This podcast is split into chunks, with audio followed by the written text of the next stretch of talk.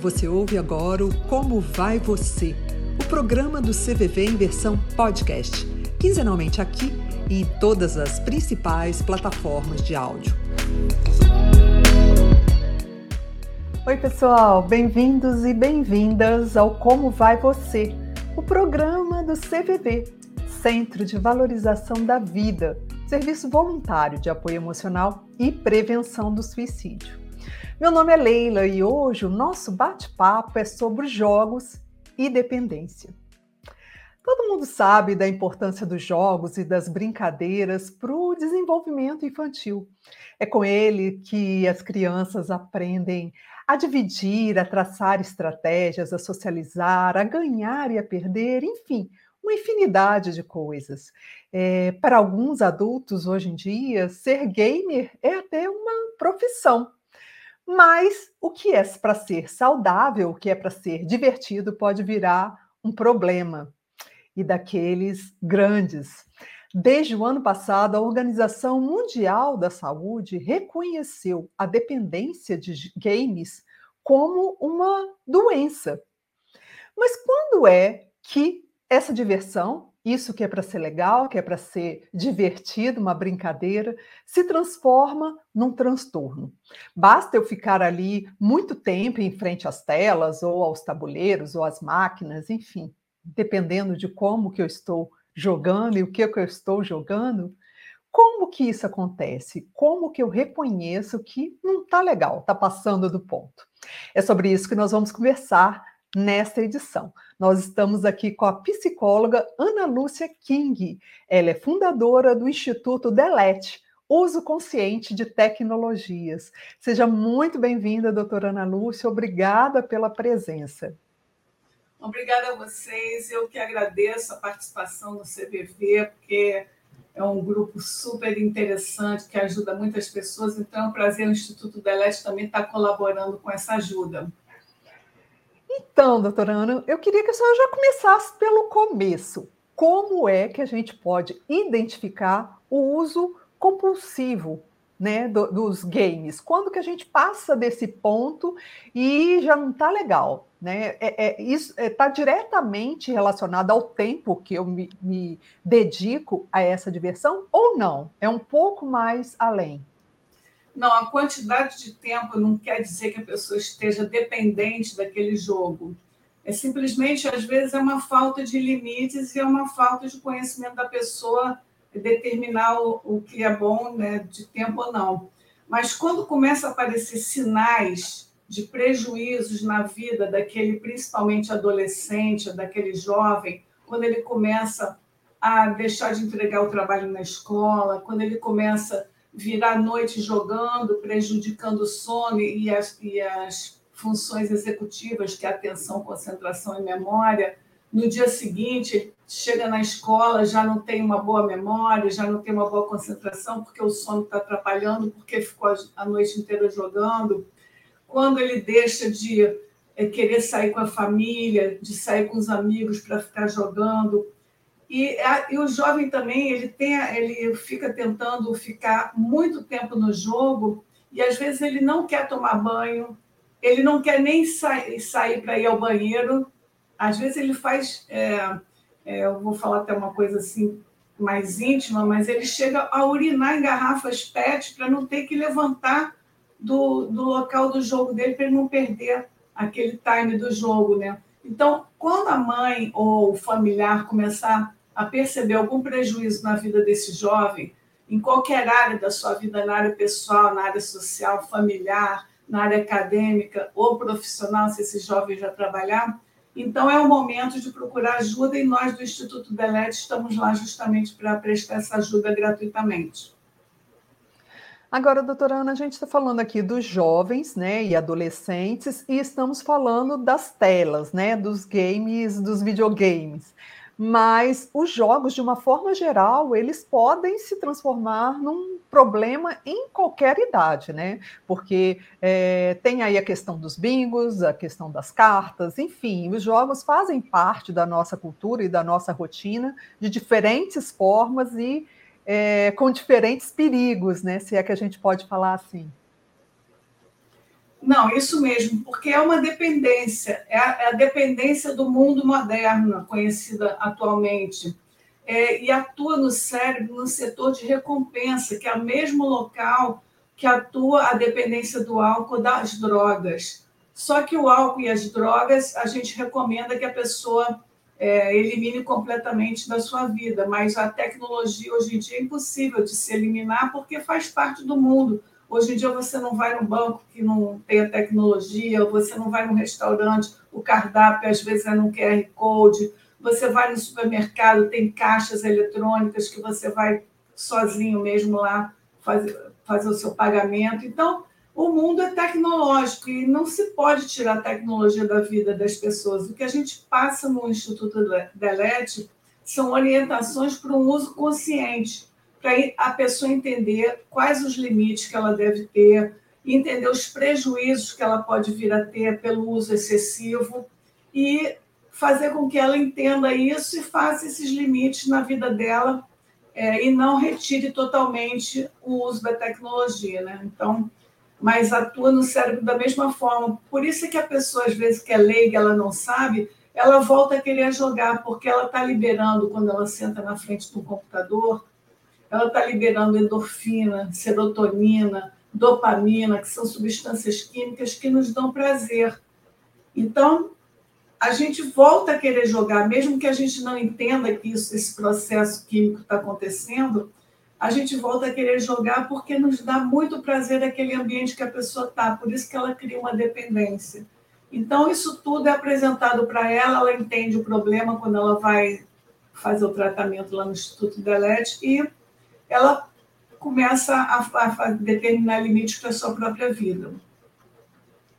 É porque o que muitas vezes acontece é uma certa excitação, né? Às vezes ganhar ou perder já não é o mais importante ali naquele jogo. O importante é estar naquele ambiente de disputa, digamos assim, né? De, de, é, é, de participar daquele universo ali.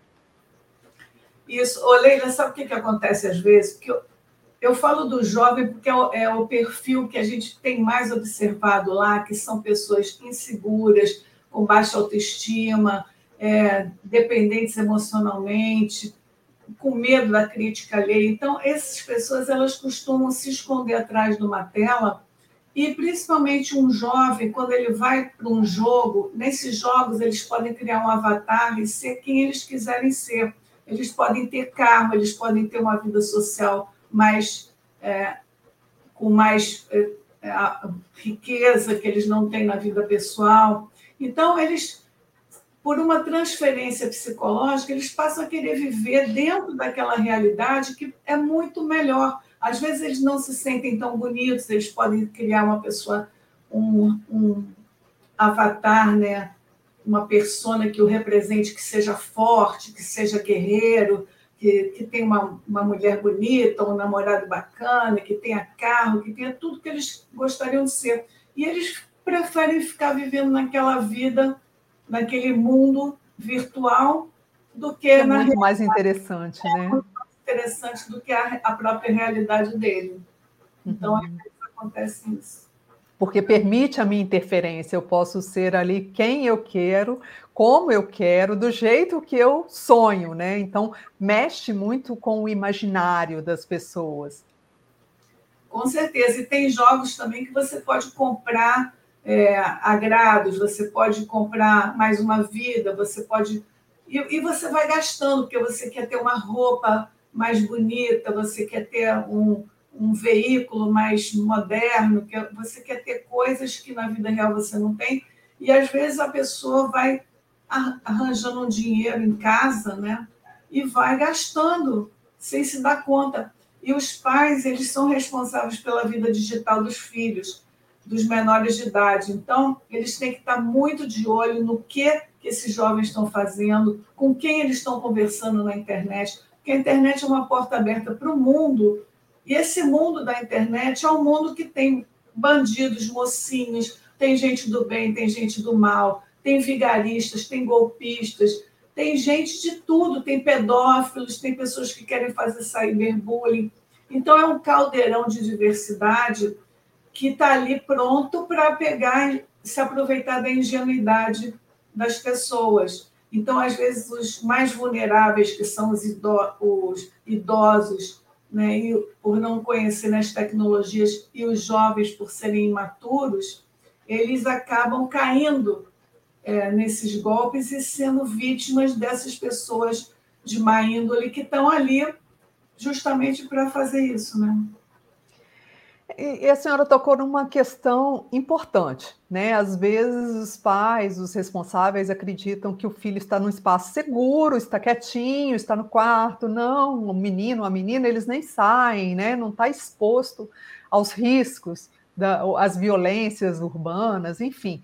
E, e ele está num ambiente também vulnerável ali, né? Como que, que os pais ou os responsáveis podem atuar? Porque também não adianta proibir, você fala, ah, a partir de hoje, aquilo que a senhora falou lá no início, né? A tecnologia está presente hoje em maior ou menor grau nas nossas vidas, então a gente tem que aprender a fazer um uso saudável delas. Então, como que esses pais ou esses responsáveis podem intervir de uma forma positiva nessa relação dos filhos ou, ou, ou dessas crianças ou adolescentes com as tecnologias? É o que acontece é que essa geração dos pais que a gente está vendo aí, eles não, não foram nativos digitais. O que é isso? Não nasceram na geração das tecnologias. Então, eles não aprenderam como educar os filhos, porque eles mesmos não sabem. Às vezes, os pais falam, não usa tanto celular, e o, o pai e a mãe estão tá lá no celular o tempo todo, ou não sai do computador. Então, nós aprendemos uma educação social desde pequeno, mas uma educação digital a gente não aprendeu. Então, eles não sabem, eles precisam conhecer para poder orientar. Então, como você perguntou, eles têm que supervisionar, porque os pais têm que estar de olho quem que os filhos estão conversando, que sites estão acessando, porque a internet você pode abrir a qualquer momento coisas que às vezes a pessoa jovem não está preparada para ver, né? Uma relação sexual, se você é, clicar, você pode abrir aquilo ali. Então, dependendo da idade, os pais têm que ver o que, que eles estão buscando, com o que, que eles estão conversando. É supervisionar o tempo todo, porque até o jogo eles têm que dar limites. Primeiro, o, a criança tem que chegar em casa, fazer as tarefas de casa, almoçar com a família na mesa, é, fazer as, os deveres, ajudar a mãe a arrumar a casa, tomar o seu banho, dar uma descansada. E na hora que ele tiver um lazer, ele, ao invés de ver um filme na televisão, ele pode ficar umas duas horas né, na internet, mas com supervisão dos pais. O que, que eles vão fazer na internet? Que tipo de jogo eles também estão fazendo? Porque tem jogos muito violentos que não é indicado para determinadas idades, né? Compromete o desenvolvimento psicológico. Então, é supervisão dos pais, mas para isso os pais têm que estar alertas e conhecer. Porque, como você falou, os pais saem de casa, acham que eles estão em ambiente seguro, mas eles estão com a porta aberta para o mundo, expostos a todo esse caldeirão que eu citei para você de diversidade de pessoas. Não tem só gente boa, não tem só os amigos dele. E tem muito vigarista que fica sendo amigo, né, entre aspas, pedindo amizade se fazendo de amigo, dizendo que tem a mesma idade, que tem o mesmo gosto, para atrair aquela pessoa e a pessoa fica totalmente à mercê do que pode acontecer, né? De um pedófilo, de um cyberbullying, isso é muito sim, grave. Sim, sim, é uma questão muito séria, né? É uma porta de, de entrada. Agora, a senhora falava há pouco da necessidade de supervisão. E uma, um outro ponto interessante também que a senhora abordou foi que é uma geração que os pais não foram, não são nativos digitais. Então, muitas vezes as nuances são difíceis para eles perceberem, né? Assim, é muito fácil o, o adolescente dar um olé, digamos assim, ali nos pais, falar, ah, estou fazendo isso, estou fazendo aquilo porque ah, eu estou pesquisando alguma coisa para um trabalho, e na realidade está ali uma, uma tela anônima, né? uma tela oculta com o jogo, enfim. Então, é, é, tem que acontecer também um espaço de diálogo, né? de, de, de franqueza ali para isso que a senhora falou, o jogo ser mais uma das atividades que a pessoa tem à disposição, como é, é, se alimentar com a família, como sair, como jantar. Então, tem que ser um espaço a mais nessa relação cotidiana. Seria isso? Isso tem muita coisa educativa na internet, tem muita coisa. Por exemplo, se eu te falar assim, ah, vamos visitar o Louvre. Ah, o Louvre tem isso, tem o quadro da Mona Lisa, tem isso, tem aquilo. Mas se eu te passar um filme do Museu do Louvre, você vai visitar virtualmente o museu e vai ver as obras de arte todas. E a gente pode visitar o mundo inteiro, a gente pode conhecer todos os países. Se eu falar, ah, vamos fazer uma visita à África, a África tem os cinco maiores animais. Aí você vai chegar lá, você vai só imaginar, mas se você passar um vídeo da África, você vai conhecer tudo aquilo. Então, a internet é maravilhosa para a educação e tem muito conteúdo educativo maravilhoso que as escolas podem até usar e elas usam para isso. Tem jogos de aprendizado, tem jogos de matemática e de todas as matérias tem material para a pessoa usar, o educador usar quando ele quiser. E os pais têm que saber orientar esses é, sobre esses conteúdos para que os filhos usem as tecnologias, mas de uma forma produtiva e que ganhe conhecimento e não que fique só joguinho que não leva a nada, passa duas, três horas todos os dias numa coisa que não está acrescentando nada neles.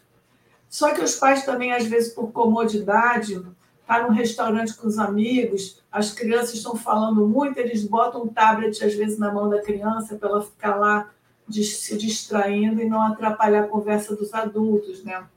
Tem muito pai também que não tem essa consciência e faz isso. E tem carrinhos de bebê, às vezes americano, que a gente já viu até na internet, que já tem um lugar para você botar, encaixar uma tela para o bebê lá já ficar se distraindo, né? Sim. Então, e existe uma, uma idade, a senhora falou aí dos carrinhos de bebês americanos, o que é fato, né?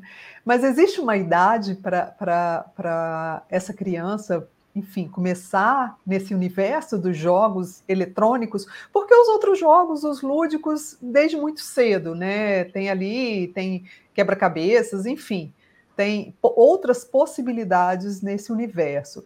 Mas, assim, no caso dos eletrônicos, existe uma idade adequada? Olha só, o Instituto Delete recomenda que até três anos não se dê nenhuma tecnologia para criança porque ela está no desenvolvimento da sua visão, ela está no desenvolvimento psíquico, ela tem que ter contato com as pessoas, ela tem que ter toque, ela tem que ter cheiro, ela tem que ter interatividade com o mundo. E ela está desenvolvendo a sua visão e outras partes do, do seu corpo também é, e da sua mente que ela tem que é, preservar no seu desenvolvimento. Então, não se deve dar telas para ficar, porque a tela tem cor, luz, brilho, isso interfere é, muito na visão da criança. Esses jovens hoje em dia, eles vão ter problemas de visão muito cedo. Se eles usariam um óculos fundo de garrafa com 80 anos, agora eles vão usar com 30. Porque eles já estão desde cedo já fixamente olhando para um, um computador, né? E a gente também lá recomenda as, as posturas imobiliárias para se usar cada uma das tecnologias, que as crianças e os jovens, e todos nós estamos usando as tecnologias todos os dias. Projetando o pescoço, né?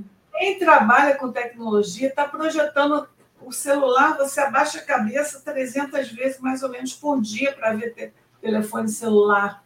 Então, você vai ficar, consequentemente, em em médio e longo prazo com pescoço de texto, que, é, que a gente chama que é umas, essas dores e problemas na coluna cervical.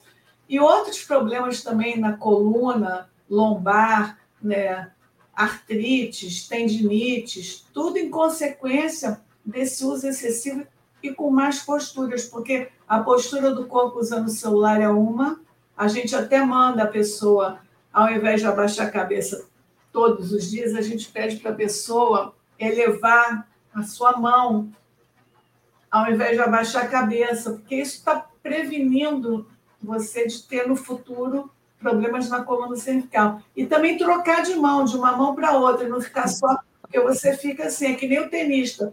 Treina com a mão direita, por exemplo, mas ele tem que fazer todo o exercício com a mão esquerda também, para compensar o corpo, né? Então você tem que usar o celular de determinada forma.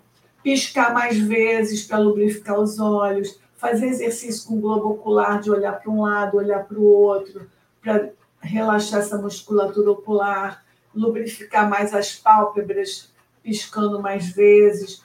A gente ensina as posturas corretas para usar computador de mesa, o monitor tem que ficar na frente, não ficar alto nem baixo. Então, tem todas as estratégias para se usar cada uma das tecnologias de determinada forma. Então, esse mundo todo tecnológico, a pessoa precisa conhecer para saber usar nas posturas corretas, para saber dar os limites que é bom para o seu dia a dia, porque o que é bom para mim não é bom para você. Mas, por exemplo, eu recomendo que você que trabalha com a tecnologia, por exemplo, todos os dias, como eu, que trabalhe apenas no horário comercial. Porque se você deixar, o pessoal está te mandando e-mail pedindo coisas depois do horário comercial, na tua hora do almoço. Quer dizer, então você tem que dar os seus próprios limites. Eu não trabalho mais fora da, do horário comercial, na hora do meu almoço eu desligo tudo, vou curtir o almoço. É, depois eu desligo a tecnologia uma hora antes de dormir, para meu cérebro relaxar e eu ter uma boa noite de sono. Porque uma coisa que o jovem faz muito errado é ficar usando a tecnologia até tarde da noite, o cérebro fica super pilhado, ele não consegue relaxar e quando ele deita, ele vai, ele vai conseguir dormir uma hora depois de ter desligado a tecnologia ou mais. Então, isso tudo são medidas preventivas que a gente tem que conhecer para poder aplicar e ganhar os benefícios e evitar os prejuízos, né? Certo. E, e, nessa, nessa trilha aí, nesse percurso, vale os pais também jogarem? Porque alguns, assim, parece que, já que você não pode com o inimigo, você se junta a eles, né? Então é cada vez mais comum a gente ver pais jogando com filhos, mães jogando com, com filhas é, é, é, é uma, uma, um artifício válido para, para tentar conter aí essa, essa dependência dos games? Olha, isso aí é uma. É, é, é legal, sim. Você pode jogar com seu filho como uma atividade de lazer, mas você tem que conhecer tudo isso e para saber se prevenir, né? Então, às vezes tem esses eventos enormes de jogos que ah, sei lá, várias empresas promovem, né? E aí os pais levam, passam o dia lá jogando com os filhos, incentivando, mas eles, esses próprios eventos, eles não alertam ninguém sobre nada. Assim, sobre, olha, você pode, o teu filho pode usar, jogar, mas ele tem que saber que pode ter problema de visão, problema de postura, problemas no corpo, é, problemas é, emocionais, porque tem muito a ver com depressão, ansiedade, compulsão, esse uso excessivo da internet. Então, os pais têm que conhecer tudo isso, os benefícios e os prejuízos. Uma vez que eles conhecem, aí eles querem levar, tudo bem, mas a mesma coisa. Se a pessoa não conhece, por exemplo, os males do cigarro, ela vai ficar fumando, achando que aquilo ali não, não faz nada. Mas, de uns anos para cá, o, foi obrigado a, a se botar um alerta no maço de cigarro contra os prejuízos. Né? Agora, quem, quem quiser fumar, fuma, né? As pessoas são livres para fumar, beber e jogar. Só que elas têm que conhecer os malefícios para fazer a escolha dela. Ah, eu sei que cigarro faz mal, mas eu quero fumar, problema meu, eu vou ter as consequências. Se eu quero jogar muito, muito, muito, o problema vai ser meu, eu vou ter as consequências.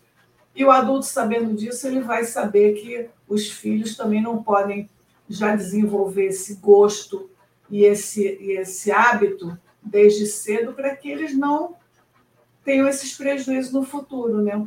Mas você pode jogar como uma atividade de lazer também, já, já almoçaram, já ficaram juntos, os filhos, o filho já estudou, na hora que tiver um tempo livre, se quiser fazer um jogo, fazer alguma brincadeira na internet, isso é super válido. Isso até reúne a família. A gente antigamente não jogava aqueles jogos de mesa, War, tinha vários jogos, jogo Perfil. de dama, tabuleiro, né, tabuleiro. as pessoas, as famílias se reuniam para fazer aquele tipo de jogo, como um lazer. Mas é ninguém... é vintage, né, doutora? Assim, algumas pessoas se reúnem e virou um passatempo virgem, vintage, cult mesmo, de você reunir os amigos e sair para jogar jogos de tabuleiro dos antigos. É isso aí. Então, dessa forma, pode ser jogado sim, pode ser feito. É um lazer como outro qualquer. Agora, a, a, questão dos jogos eletrônicos é uma indústria que cresceu exponencialmente. Outro dia, meu filho estava é, é, falando: não, em tal horário tem uma transmissão, os jogadores X e Y, e aí tem um narrador. É. E assim, de repente eu vi que tinha uma, uma, aconteceu uma expansão que já não fazia mais parte da minha rotina, eu já não, não acompanhava assim tão detidamente. E aquilo me, me despertou muita atenção. Então, a gente falou até aqui de, uma, de, uma, um cenário de prevenção. Né? Como que eu posso agir para meu filho estar tá fazendo o uso, então, para ser um uso saudável, ou para mim mesmo, como que eu reconheço quando é uma dependência, quando não é. Mas vamos pensar que o problema está instalado né? Já não é mais uma diversão, já virou aquela, aquela situação que a senhora relatou lá no, no início, né? A dependência de tal forma que as necessidades básicas já têm que ser incluídas dentro da rotina do jogo. Como que a família ou quem está por perto pode agir nesses casos mais extremos? Olha, a gente percebe que quando a gente trata as, as pessoas que nos procuram lá com dependência no Instituto Delete, a gente percebe que, às vezes, por trás dessa dependência, tem um transtorno mental associado, que pode ser uma ansiedade, uma depressão, uma compulsão, uma fobia social, que faz com que potencialize esse uso.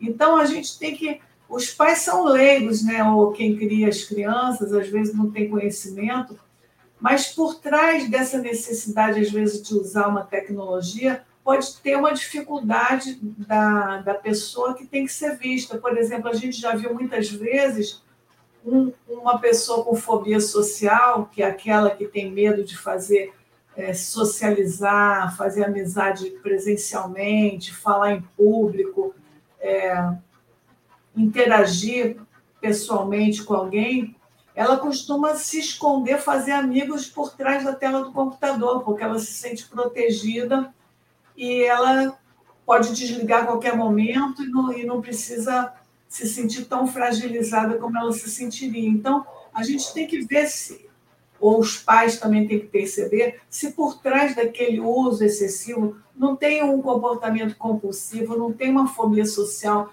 que faz com que aquela pessoa queira ficar muito tempo ali, se, por exemplo, se, se a pessoa não, tá não tem uma compulsão também associada que faz com que ela queira ficar dependente de compras na internet, dependente de jogos, dependente de sites específicos. Então, a gente tem que ver que, às vezes, esse transtorno associado colabora muito com a necessidade da pessoa de se tornar um dependente da tecnologia, né? E, às vezes, o pai, percebe, ah, minha filha é tão ansiosa, minha filha é tão é meio compulsiva, come demais ou, ou usa, quer comprar tudo online o tempo todo. Às vezes tem que observar essa parte também, para ver se não requer um olhar especializado para que haja um tratamento, porque a gente costuma tratar esse transtorno primário em primeiro lugar, ao invés da pessoa chegar lá, ah, meu filho é dependente de tecnologias, não larga tecnologia, fica o dia inteiro. Mas quando você vai conversar, a gente vê que tem uma ansiedade, uma compulsão, uma depressão, né? É, que tem que ser tratada, porque uma vez que isso é tratado e visto e equilibrado na pessoa, e ela conhece também o que está acontecendo com ela, ela não vê tanta necessidade de compensar com esse uso da tecnologia, né? Certo. Doutora Ana, a gente está chegando no final do programa. É, eu queria então pedir para a senhora fazer as suas considerações finais e aproveitar para contar como que se dá essa ajuda, né? A senhora falou que em alguns casos a pessoa precisa de procurar uma ajuda mais especializada, uma ajuda é, é, profissional mesmo. E a senhora falou da, do trabalho do, do Instituto Delete, então eu queria que a senhora falasse um pouquinho como que se dá esse trabalho, como quem está precisando e está achando que está numa situação mais extrema, o que, que essa pessoa pode fazer, e aproveitasse também para fazer suas considerações finais. Ah, tá ótimo. Olha só, o Instituto Delete é um instituto que ele defende o uso consciente das tecnologias, ele não é contra o uso das tecnologias. E quando a pessoa começar a perceber, ou algum familiar, algum comprometimento na sua vida, deixa de entregar trabalho, perdeu o emprego, está dormindo mal, o cônjuge está brigando porque a pessoa não larga o celular, a pessoa está vendo que está usando demais a tecnologia em excesso e está tendo esses prejuízos, ela pode nos procurar. Nós temos uma triagem que acontece todas as sextas-feiras, às 8, a partir das 8 da manhã, que é uma triagem, a pessoa nos procura, nós somos uma equipe multidisciplinar de psicólogos, psiquiatras, temos nutricionista, todo mundo que trabalha em conjunto para poder é, fazer essa, esse tratamento. E geralmente tem é, o acompanhamento psicológico e psiquiátrico para ver se tem um transtorno associado e se necessita de, de medicação, e ou se é só um tratamento onde a pessoa psicologicamente ela vai aprendendo o que está acontecendo com ela, os limites que ela tem que dar. A gente ensina 12 passos de uso consciente, ela pode participar de grupo porque tem para ver que outras pessoas estão passando pela mesma situação que ela. Os pais são orientados também, porque se os pais não aprendem, não sabem dar os limites, como é que eles vão passar para os filhos, né? Então tem que ser um conjunto. E a gente é, faz isso lá gratuitamente também. Então, quem quiser nos procurar é só enviar um e-mail para contato@institutodelete.com e a gente passa todas as orientações direitinho.